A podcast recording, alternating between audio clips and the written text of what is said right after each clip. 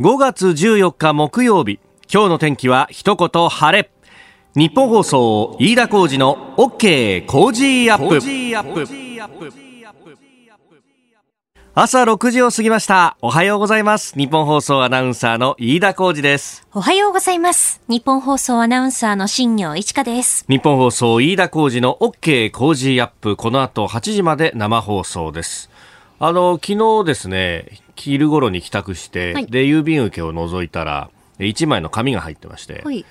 いう水道の料金の請求書でありましてですね、はい、おおそうかと、まあ、あの4月の多分メーターのね、うん、えー、計算が来たんだと思うんですけど見るとやっぱ1000円ぐらい高いのよね。あいつもよりも。そういつもよりも高いんだよ。であの家持って帰ってですね、で、こう、妻に見せたら、ああ、1000円ぐらい高くなってる、なんつって。まあね、家で手洗う機会も増えましたし、そもそも家で生活する機会がすごく増えてるから、まあその分だけ水道料金が高くなってると。ね、まあこの公共料金が高くなるっていうとね、家計を預かる奥様は、いや、これは困ったなと。まあ特にね、こうやって固定費が増えるとなると、はい、いや、参ったということになってですね、まあ大体無駄遣いしている旦那が来られるって、さっき上柳さんも話してましたけど、いや、確かにそうなんですよ。でもそこで、まあ待てと。え、あの、おそらくは、これやってると、あの、外食に行かなくなってるから、その分だけ家計が浮いて、これはトントンかひょっとしたら得になってるかもしれないよ、というふうにプレゼンをかけてですね。なるほど。なんとか事なきを得たんですけど、いや、そうなんですよね。確かに公共料金は多分これから先も増えるんですよ。暑くなってきてるじゃないですか。そうなんです、ね、クーラーかけるしね。電気代が今度はね、気になってきちゃいますよね。そうそうそうそうねまあでもこれぼちぼちもうやっていくしかないと新しいね、うん、ねこれが生活なんだと思いながら、えー、妻を解き伏せながらやってるんですけど、はい、あの、郵便ポストをですね、あの、ここのところ足しげく通って開けてるのは、あの、まあ、10万円のあの、給付が来ねえか来ねえかと。で、あの、こんなメールもいただいております。風車のヤシさんはですね、東京足立区の方、えー、アベノマックスも10万円の給付の申請書も来てないんですよ。にもかかわらず自動車税の納付書だけはしっかり機能来ました。スピード感を求められる今これだけが早かったですねといただきました。これねあの番組いろんな人聞いてるなと思ってるんですけどこうメールでいただいたりとかツイッターでも寄せていただいた中にねそのこう公共の書類を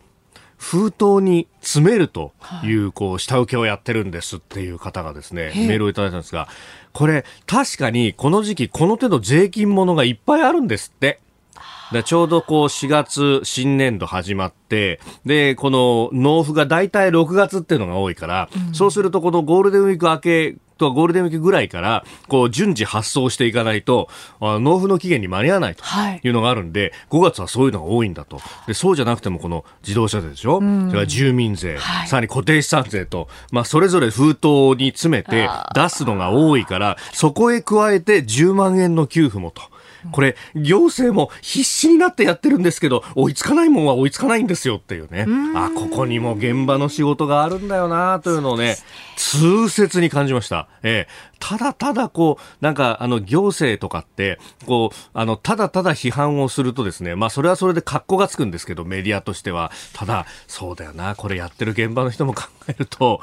で、いつもの仕事に加えてってことも考えると、まあ、ここはじっと待つかと、ええー、しばらくですね郵便ポストに通う日々が続くなと。でも結構自治体によってはホームページでいつ頃発送しますよみたいなことももうすでに出してるところもあったりしますよね。そうなんだよね。うん、うん、まああとはね今度ねマイナンバーを使ってというとそれはそれでまたいろいろこう不都合があったりなんかもするんで、まあその辺もまたあの情報をいろいろお伝えしていければなと思っております。はい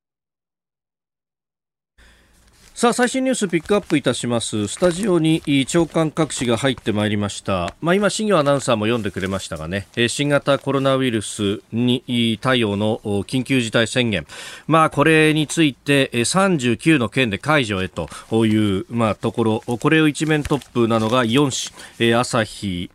毎日読売そして産経ということで主要紙はこれがトップというところであります、まあ、東京大阪といった大都市は、えー継続ということですが、あの、一方で解除の中には愛知や福岡というところも入ってくるということ。まあ今日ね、えー、新型コロナウイルスに対する感染症対策の本部会合が、えー、夜に行われるということで、まあそこで正式に決定されるというところであります。まあこうやってね、えー、いろいろ出てきて、相場感が大体形成されてきてるなというところ。あの、ツイッターなんか見てると、まあそうは言っても油断大敵だよねっていうような指摘もありますんで、まあ、あのー、その辺も含めて注意喚起、これから行われていくんだろうなというところです。えー、それから東京新聞はあ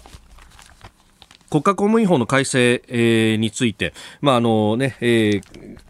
検察官の定年延長なども含めてというところですが昨日衆議院の内閣委員会で審議が行われて、まあ、与党は採決したかったんでしょうけれども結局採決はせずに、まあ、野党の質問時間の一部を残して3回ということになっております、まあ、これについて後ほどね、えー、今日のコメンテーターの鈴木哲夫さんにも聞いていこうと思います、えー、定年延長運用基準ないというような答弁の模様を出しております。えー、そしてですね、あのもう一個、日本経済新聞一面トップが企業救済へ資本注入という形で、えー、劣後ローンや優先株で迅速にというのがありました。あの、これ、劣後ローンっていうものがキーワードとして出てきて、これ確かね、あの経済学者の飯田康之さんも結構言っていた話なんですが、あのローンにはいろんなこう種類があると銀行からの貸し出しにはいろんな種類があるんですがその中であのえっ、ー、と、レッツゴローンというのは、あもし仮にですが、その貸した企業が破綻したときに、まあ、あの、その債権というものが当然、えー、貸し、貸した側、まあ、銀行であったりとかには発生するわけですけれども、まあ、これの、おお金を返してもらう優先順位で、えー、優先順位が高くないものを劣後ローンと、まあ、そういう設定をするということができるんですが、そうすると、あの、企業の財務的には、これ、あの、自己資本に組み入れることができると。で、自己資本に組み入れることができると、何が助かるかっていうと、あの、債務超過に陥るのを避けることができる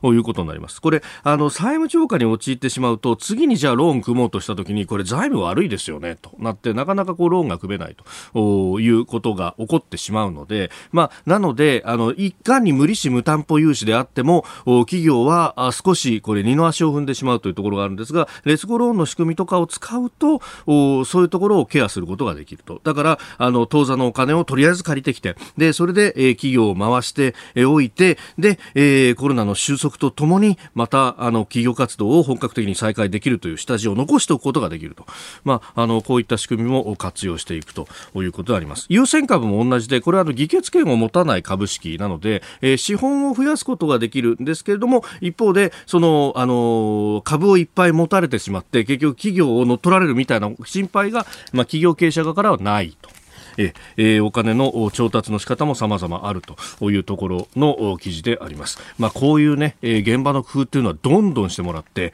で、えー、何としてもこの企業活動というものを残していかないと、もう現場は今大変なことになっていると。えー、昨日ですね、景気ウォッチャー調査というものが内閣府から発表されました。まあ、これも、えー、最悪更新と、まあ、各種経済面ではそういう見出しをつけております。まあ、それはそうで、これだけ、あの、まあ、特にこれ4月の数字なんで、4月というと、もう4月の7日以降、緊急事態宣言が出て、えー、自粛、自粛、自粛となって、まあ、飲食店やサービス業、それから観光業などを中心に、もうどん底の状態と。まあ、あの、質問に答えた人、ほぼ全員が悪いと答えたという業種もあって、もうどん底という表現を、ええー、公の文書でも使うような状態になっております。で、まあ、これ、これ別の数字ででもですね、これをあの裏付けるものがあって、えー、昨日東京商工リサーチが、あの、企業倒産件数4月分というのを発表しました。えー、700件以上の倒産が確認されていると。で、あの、リーマンショックの時は月当たり1500件以上の倒産があったんで、それに比べればっていうような見方もあるんですが、一方でですね、この自粛の影響が今、例えば裁判所にも及んでいて、裁判所で自粛があると何が起こるかっていうと、これ、あのは企業が破綻して例えばあの会社構成法なりの申請をするとなると申請先どこか。裁判所なんですよ。で裁判所にそのあの資産の保全とかをお願いしないといけないんですけれどもその手続きが今滞っているという話もありでかつこれあの企業倒産ということであれば数字に出るんですけれどももうあの企業続けられないと商売続けられないから廃業するというふうになるとこれ倒産にはならないんです。倒産の定義っていうのはあの負債を整理してで事業を一部であっても続けるなりなんなりしていこうという前向きなことを倒産というので廃業となってしまうとこれ倒産の数字にはならないんですがこっちの数字も結構高いということが言われております。もうすでにかなり危険水域まで来ているという中ええー、第1次補正は出ましたけれども2次補正。そして、えー、6月の17日まで会議があるということは3次補正だってやろうと思えばできるじゃないかと、えー、規模感も含めて、えー、早急に議論をしそして予算を上げていただいて市中に一刻も早くお金を流し込むということをしないと後々に禍根を残すということ。何度も言ってますけれどもこれは何度でも言おうと思います。あなたの声を届けますリスナーズオピニオン、えー、ニュースに対してのご意見をお待ちしております。今朝のコメンテーターはジャーナリスト鈴木哲夫さんです。えー、取り上げるニュースは街角景気指数、緊急事態宣言、えー、今日39件で解除へ、えー、それから検察官の定年延長も含むという、えー、国家公務員法等の改正案、えー、採決先送りというニュース、えー、地方創生臨時交付金、そして、えー、東京都が抗体検査と抗原検査を有効に進進める方針というものも出てきましたあなたの声を届けますリスナーズオピニオン6時24分になるところです。えー、メールいただきましたラジオネームめんちゃんさんです。昨日ショートメール詐欺が来ました。お荷物のお届けに上がりましたが不在のため持ち帰りましたというやつフィッシング詐欺のようなものですああそれであの届けるためにここに個人情報書いてくださいみたいなここのあのアドレスクリックしてくださいとかねありますよねみんな自粛待機でネットショッピングが多いと思います。給付金の通知とかどさくさに紛れてくるので要注意ですよといただきました。そうですさあ、7時台はコメンテーターの方々とニュースを掘り下げてまいります。今朝のコメンテーター、ジャーナリスト、鈴木哲夫さん、サブブースからの登場です。鈴木さん、おはようございます。はい、おはようございます。よろしくお願いします。お願いします。さあ、あのー、ね、新型コロナウイルスの影響ずっとこう続いてますけれども、はい、あのー国会の審議っていうのもどうなんですか、うん、なんか一部はあ席を空けたりなんかしてとか広い会議室をスカスカに使ってみたいなことも言われてましたが。だけどテレビあのまああの委員会によってはね非常にほらあの、ええ、大きなこうあの、うん、丸いね、えー、はい、机机とか椅子座ってっていうのはあの昨日なんかもまさにそうでしたけども、はい、あのいやあれ十分隣との距離あるかなってこれえテレビなんか中継やってるからパッと見て、うんうんうん、あのいや十分だなって思う人いないんじゃないですか？あやっぱなんか密集してるなっていうのね。そうそうだからねあそこは工夫しないと。それをだからその自分たちでもっと工夫してね、ええ、別にその行動でやれとは言わないけども、はい、それを見せることが新しい生活のスタイルを見せることになりますからね、うん、うん、え今日もよろしくお願いします。はいお願いしますここでポッドキャスト YouTube でお聞きのあなたにお知らせです。ラジオの日本放送飯田浩司の OK 工事アップではお聞きのあなたからのニュースや番組についてのご意見そして新型コロナウイルスについてお仕事への影響生活の変化政府の対応へのご意見などぜひメールツイッターでお寄せください。番組で紹介いたします。海外でお聞きのあなたそして関東以外の地域でお聞きのあなたメッセージ情報もお寄せください。よろしくお願いします。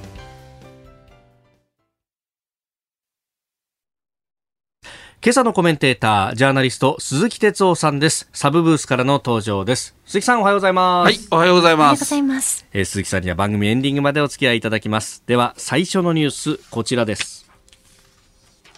街角景気指数2ヶ月連続の過去最低を更新。内閣府が昨日発表した4月の街角の景気指標を示す景気ウォッチャー調査は現状の指数が前の月と比べて6.3ポイント下落の7.9となりました。3ヶ月連続の大幅な悪化で2ヶ月連続で過去最低を更新しております。まあ、小売店のね、従業員の方やタクシーのドライバーさんなど2000人余りを対象にして実感を尋ねるというこの指標ですが、もう惨憺たる状況ですね。いや、あのもうこれは十分予想、最初からできてた話ですよね。はい、だから、あのまあやっぱりこの数字含めてですよ。この景気ウォッチャーっていうのはもう一番こうなんていうのかなあの庶民生活に近いところの感覚なんでね。この数字が悪いっていうあやっぱりそうだよなっていう話ですよね。はい、で実はあの事業をやってらっしゃる方結構あのまあ、いろんな情報を私いただいたりあのもちろん取材もさせてもらったりしてるんですけどね、えー、やっぱりねあの例えば事業をやってらっしゃる方でね、うん、3つ、まあ、問題があるっていうんですね。挙げるのが、はい、もうまず1つはその従業員とか社員の給料の問題ですね。はい、これはの別に50人100人の企業だけじゃなくてもう56人で細々やってる飲食店なんかもそうですよ、えー、まず給料のことを考えちゃう。それから2番目にはこう税金の問題ですね。はいで3番目が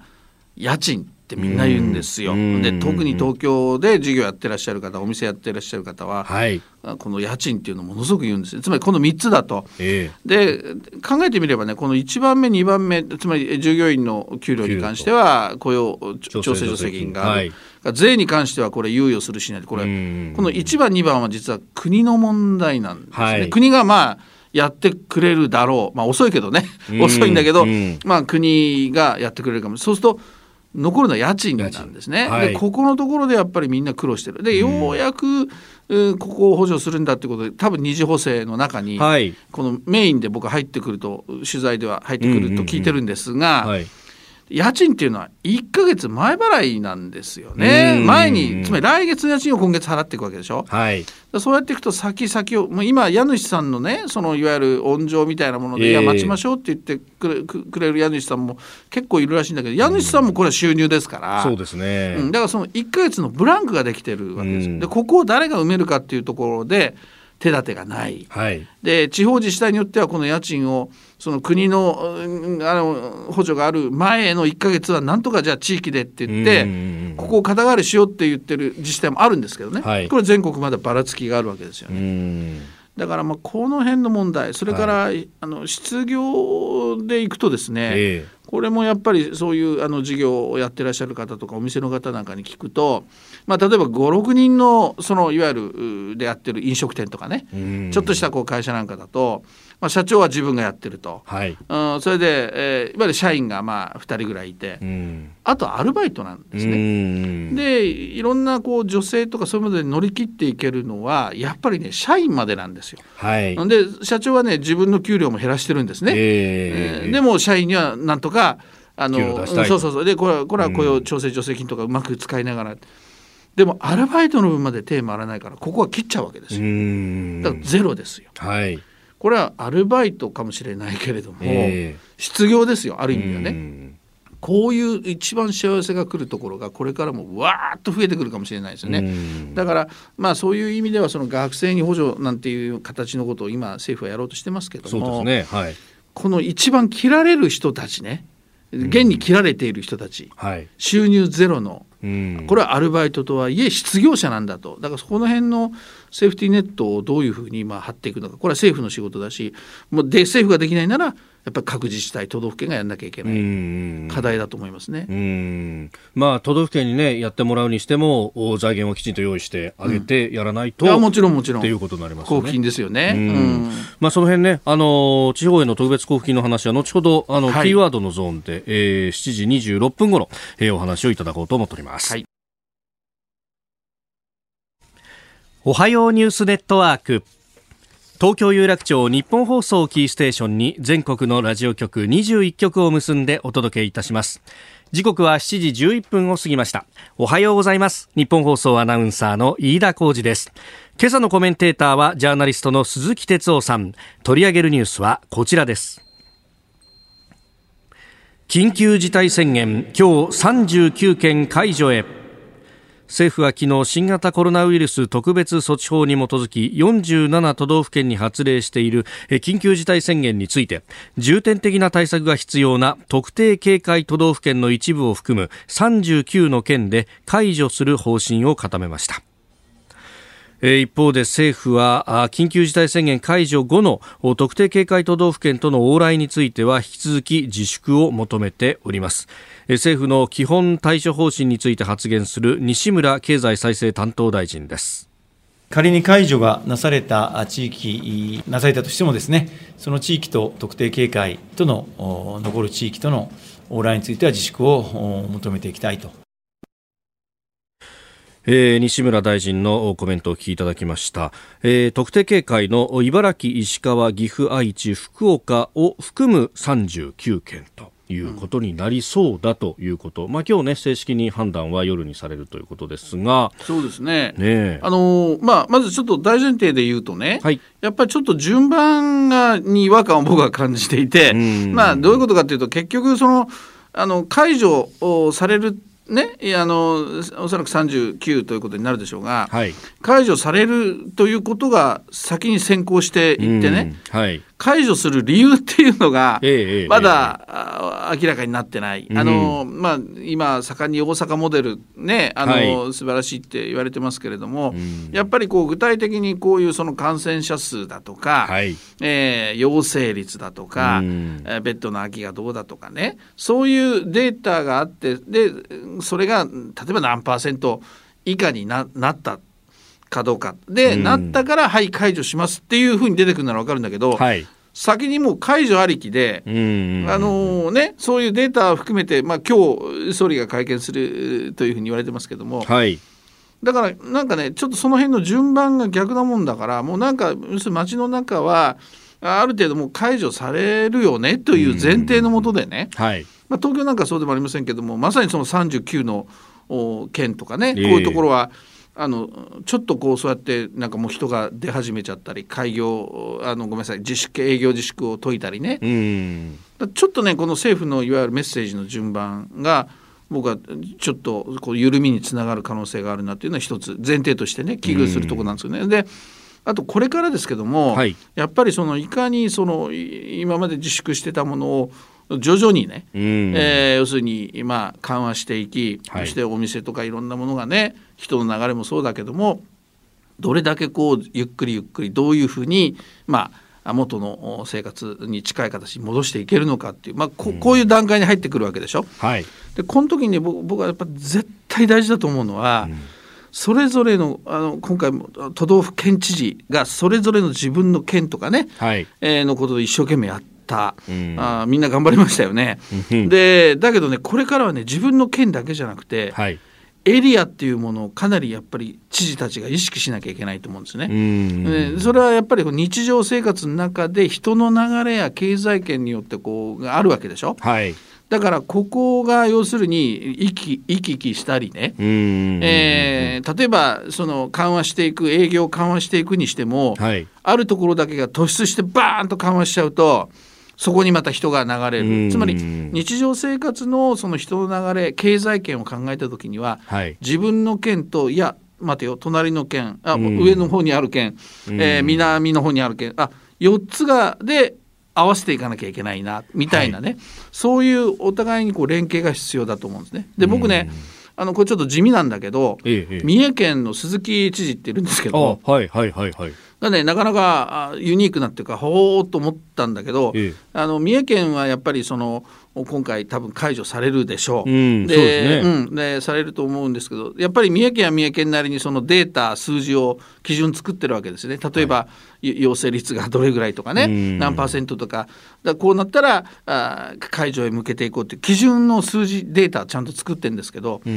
そこにさらにね、はい、違うそのいわゆる指針みたいなものを加えてるんですよ。それは何かというと、はい隣県隣合わせの経済圏が同じ隣周りの県とのその比較なんですね。でど。ういうことかというとパターンを3つ想定してて1つはね、はい、えー、岐阜愛知、うん。うん、ね。えー、これ東海3県って言われる、はい、ここの例えば全部が、えー、解除をされない場合、2番目には三重県は解除されたけど、はい、岐阜愛知が解除されていない場合。で3番目は全部が解除された場合。つまり3県の足並みを揃えながらやっていきましょうってことなんですよ。えー、だから、本当だったら今までの立て付けでいけば三重県が解除されれば、うん、三重県だけ考えて三重県だけでどういうふうにバーッとこうそうですね。ねそうそうそう。って考えればいいんだけど、うん、彼はさらにそこにそういう指標つまり周りの県との連携を考えてるんですね。はいでそのじゃあなんでその岐阜と愛知を選んだかっていうとやっぱり経済圏とか人の流れっていうのでここの3つっていう極めて密接なわけですね。そうですよね。これ地図で見ると、うん、あの三重は北に滋賀県があってそして西には奈良県があって南には、えー、和歌山県があると。そこの方が県境で接しているところは多いんだけれども、うんうん、経済圏としてはやっぱり愛知や岐阜っていう岐阜ってほとんど多分接してないっすよねそうなんですよだから背中合わせの紀伊半島の他のところがどう。なってても、はい関係ないっちゃいけないけども、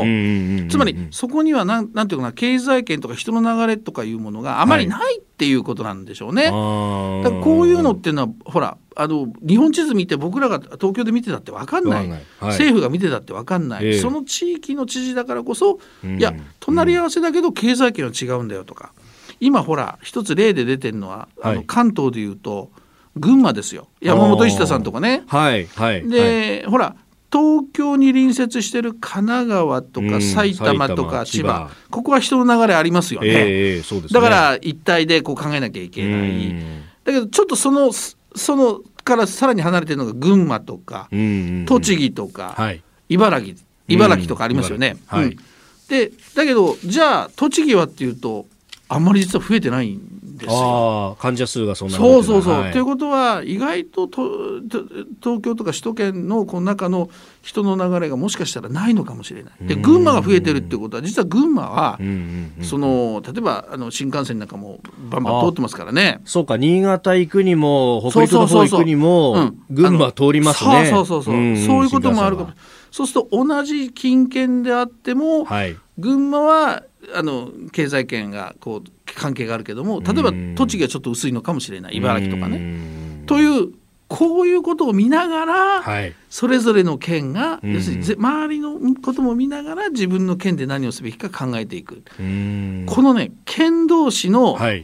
連携っていうのかな、話し合い話を常に連絡を取り合う共有する。はい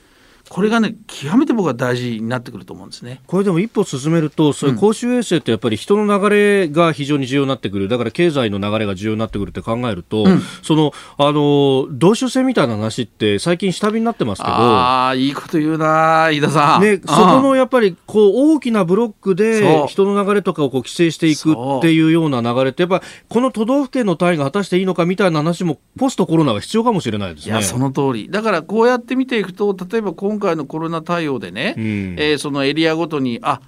まあ、例えばこれまた中国地方でいうと島根と鳥取がこれやっぱり一体感があるなとか、はい、そこに山口もくっつくみたいなことになって。でやっぱ経済がここは一つなんだねなんてことになっていくとおっしゃる通り日本の統治の仕組みをね、うん、もう同州制みたいなもので考えていってい。いんじゃないか。はい、でかでこれ今回のコロナもそうだけど世界的に見て見てみると、はい州があるところっていうのはやっぱ州単位でかなり権限を持ってやってでしょ、まあアメアメリカもそうそれからまあ、ドイツなんかもそうですよね、だからそういう意味では危機管理という意味では新しい統治の仕組みっていうのはその州というのが一つありなんだなと。そうなるとあのまさに新しい生活様式じゃなだけじゃなくて、はい、新しいその日本の統治の仕組みみたいなものにあのつながっていく僕はそのきっかけになるかもしれないと思うんですね。行政を考えるね。だからあのそういう意味ではこれからはあ何でも国に頼みますよ調整頼みますよじゃなくて、そのまさにその緩和に関してはエリアごとの連携。これ知事さんたちみんなそこを考えてほしいなって僕は思いますけどね。さあそしてもう一つあの検察権定年延長も含む国家公務員法の改正、えー、について昨日は採決が先送りされましたが、はいはい、まあ、この先についてちょっとあんまり時間がないんですがそうですね今日はすいや僕はあの、えー、公務員の定年という延長というのはこれ十分、まあ、あのある話なんですけどやっぱり問題は、はい、えー、これが要するに検察の話もセットになって今ポンと来てる。それからやっぱりコロナのこの今状況の中でね、あのまあ、これだけそのハッシュタグでいろんな意見が来るんであればね、はい、時間を取って僕は議論した方がいいと思うんですね。だから一色単位じゃなくてこれ分けてっていうのが僕のちょっと考えですけどね。うん。まあ、野党はその線でねあの、対案を出したりとかもしているっていうところ、まあ、その辺与党がどう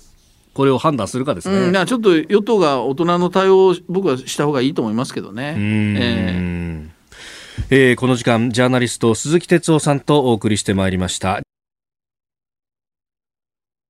続いて教えてニュースキーワードです。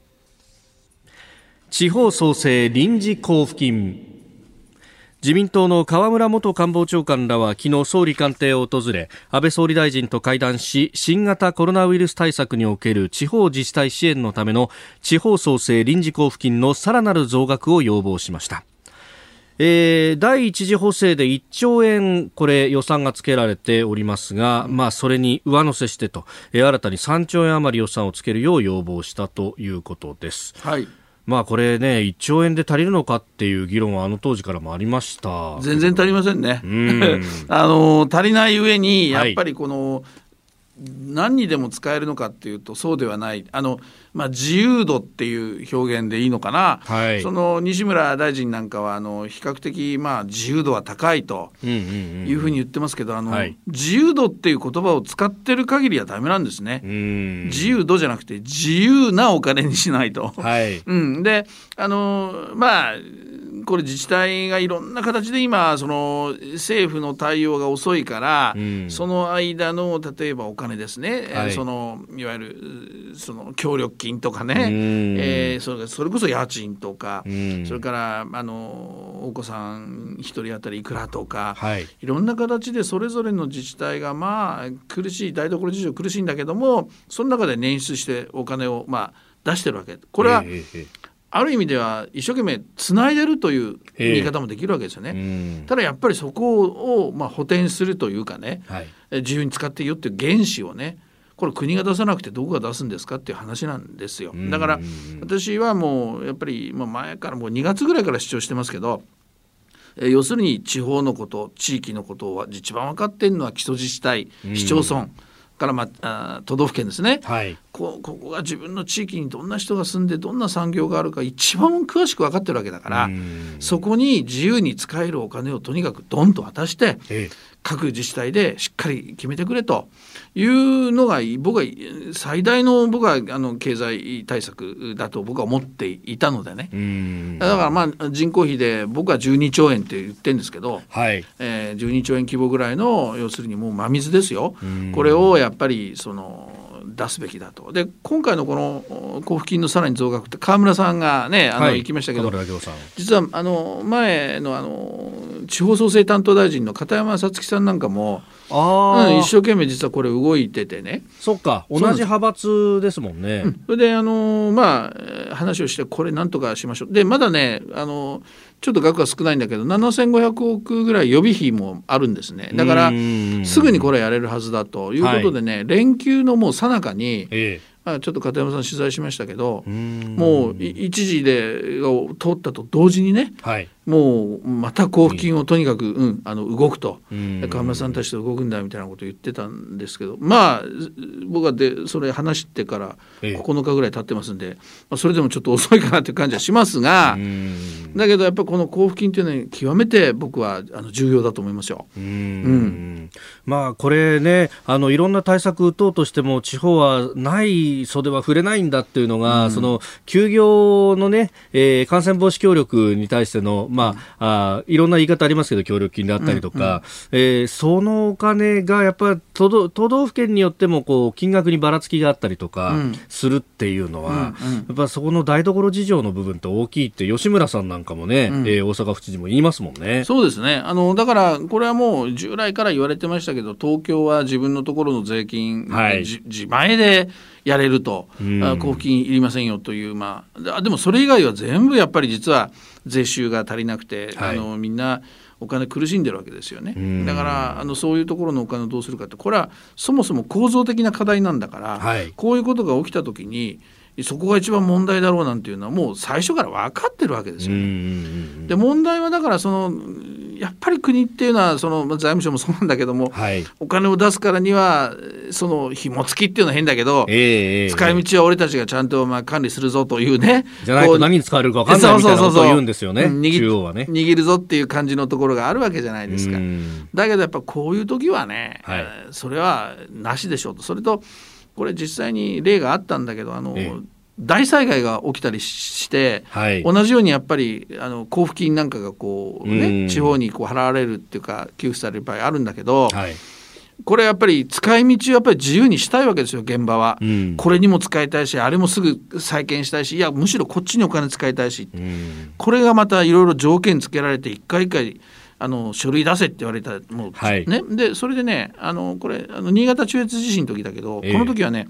財団を作って基金にしたんですよ。基金。はい、で基金財団にしちゃうから要するにあの政府に許可を取るんじゃなくてその財団に、えー、許可を取れば、まあ、半分もう民間のお金みたいな形にして、で財務省はそこに原資としてお金を入れて、はい、入れたらもう財財務省のお金じゃなくなる。そうそうそう。で使い道自由にしたっていうケース結構あってね。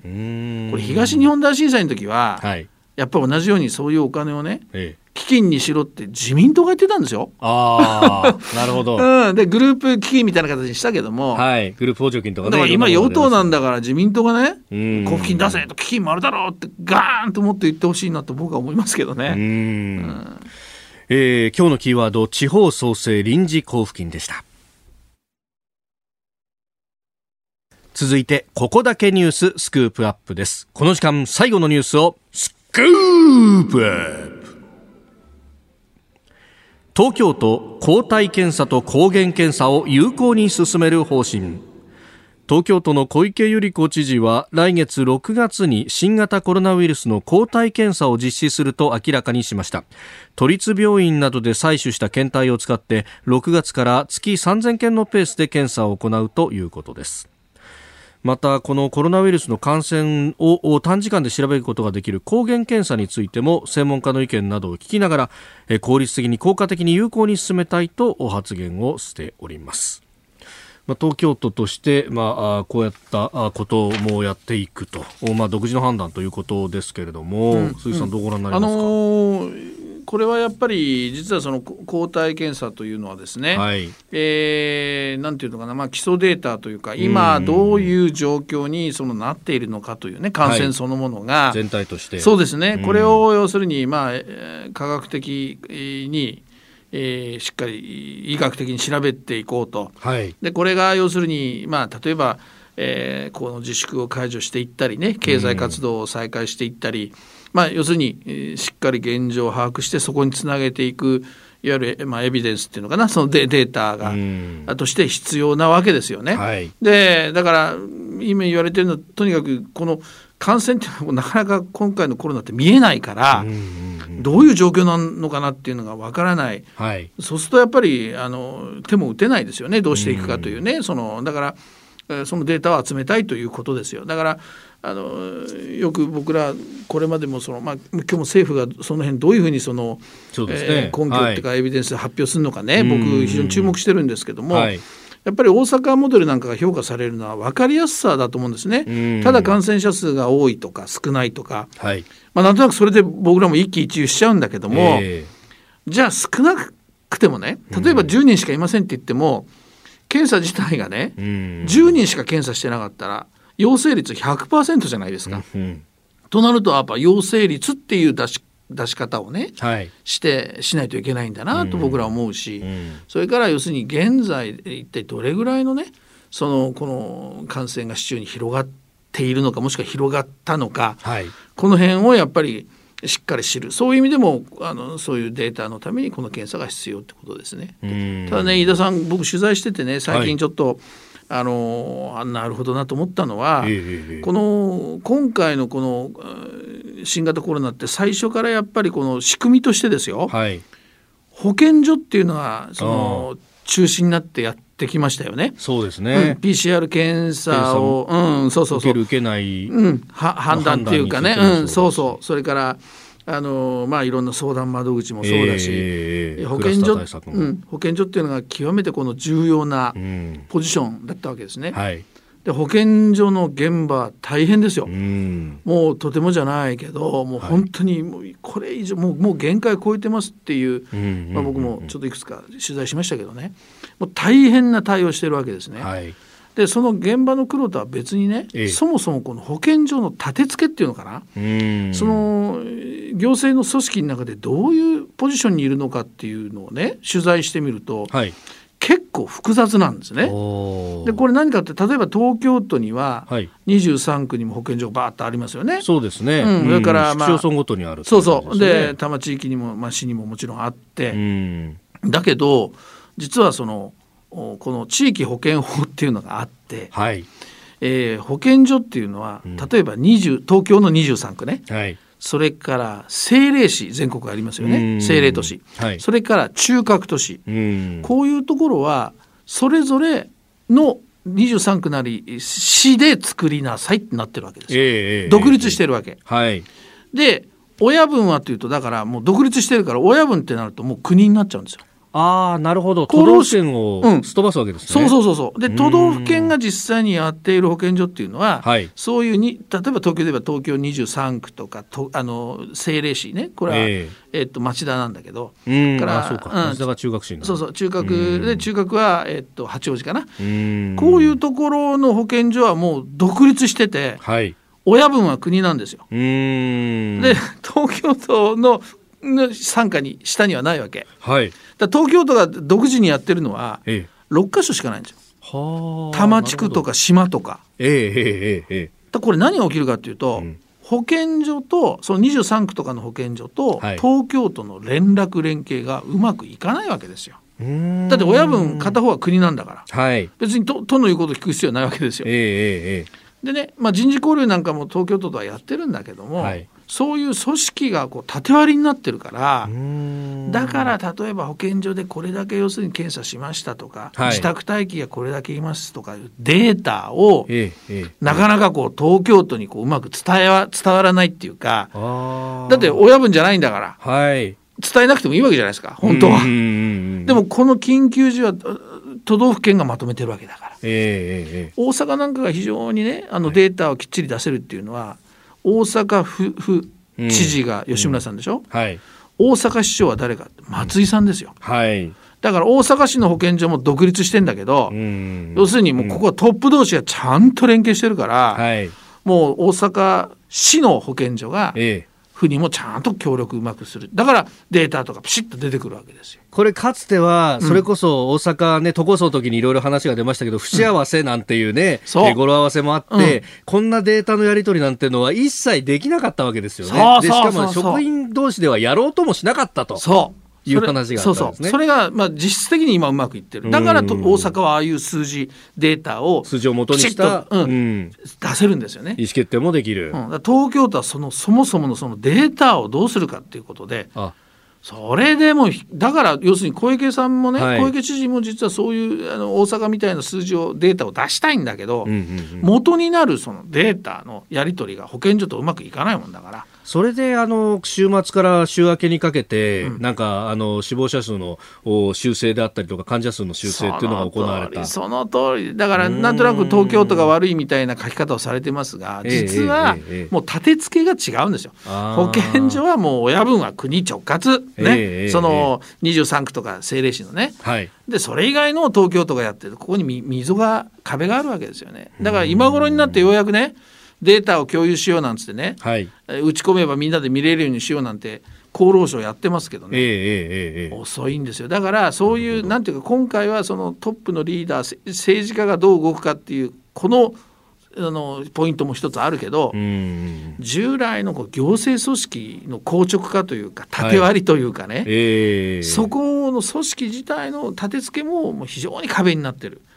これはね変えられるんですよ。うんうん、これトップが指示すりゃいいの。ね、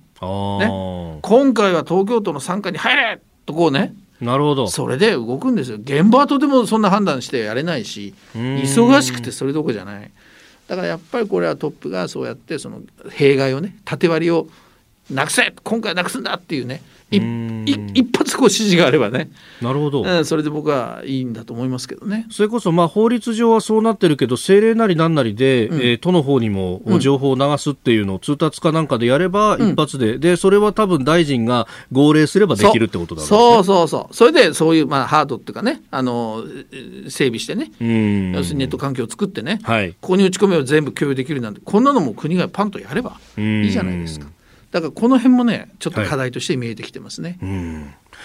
えー、今日のスクープアップ東京都の取り組みから、まあ、この縦割り行政の弊害というところをお話をいただきました。ポッドキャスト YouTube でお聞きいただきありがとうございました。この飯田浩司の OK 工事アップは東京有楽町の日本放送で月曜から金曜朝6時から8時まで生放送でお送りしています生放送を聞き逃したあなた。ぜひラジコのタイムフリーサービスで新型コロナウイルスに関しての最新情報ニュースやスポーツエンタメなどをぜひチェックしてください。さらにこの番組では公式 Twitter でも最新情報を配信中。スタジオで撮影した写真などもアップしています。そしてもう一つ私飯田浩司夕刊富士で毎週火曜日に飯田浩司の「そこまで言うか」を連載しております。こちらもぜひチェックしてください。